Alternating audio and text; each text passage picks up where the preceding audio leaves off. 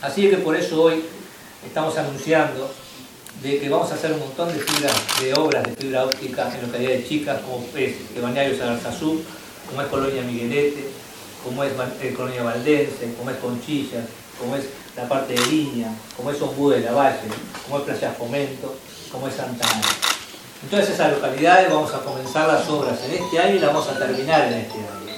O sea, al final de 2022, primeros meses del 2023, vamos a estar en estas localidades en un 100% de fibra óptica, indudablemente cambiándole la vida a los habitantes de esa localidad. Eso va a tener una inversión del orden de los 2.265.000 dólares.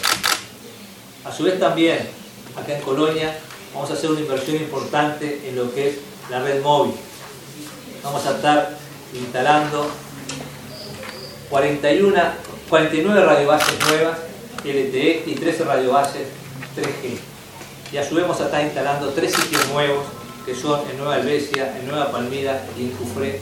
Estos, estos solo estos tres sitios tienen una inversión de 400 mil dólares. La inversión que vamos a hacer total en cuanto a red móvil va a ser de 1.500.000 dólares.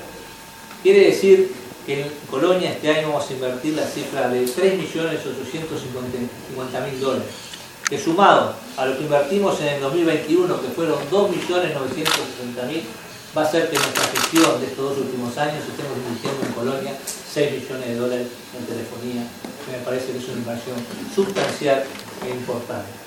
Así que bueno, esto es lo que queríamos anunciar.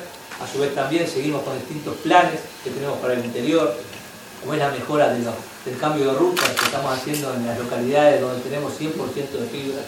Ya estas, localidades en las cuales estamos imponiendo fibra ya van a tener el router nuevo, con el cual también van a tener eh, un dispositivo de primera generación que indudablemente va a estar totalmente en igualdad de condiciones de Montevideo o cualquier capital del interior del país.